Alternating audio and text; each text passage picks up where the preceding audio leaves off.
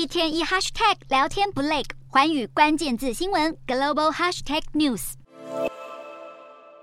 美国矽谷银行因为资金流动不足，十日突然宣布倒闭，写下美国史上规模第二大银行倒闭案，更引发二零零八年金融海啸以来最严重的银行业危机。有消息指出，就在矽谷银行倒闭前两周，执行长贝克曾抛售价值三百六十万美元的股票，令外界质疑贝克是否对公司的情况早已知情。而为了避免这次事件造成金融风险向外扩散，各国政府正积极采取行动。美国财政部长耶伦表示，正在与银行业监管机构密切合作，以应对西谷银行的倒闭风波。但他强调不会考虑大规模纾困计划。与此同时，美国联准会也发表声明指出，将根据快速程序召开理事会的闭门会议。然而，矽谷银行倒闭不只影响美国业务，连带英国分行也遭受波及。英国财政大臣韩特表示，他正在和首相苏纳克以及央行总裁贝利积极交涉，想办法将伤害降到最低。虽然外界担忧矽谷银行倒闭将对许多经营欧洲市场的新创业产生影响，不过韩特重申，这个事件对英国金融体系冲击有限。即便如此，系股银行在中国、丹麦、德国和印度等地区都设有分行。金融业者担心，如果倒闭风波继续扩散，将在全球掀起更巨大的连锁效应。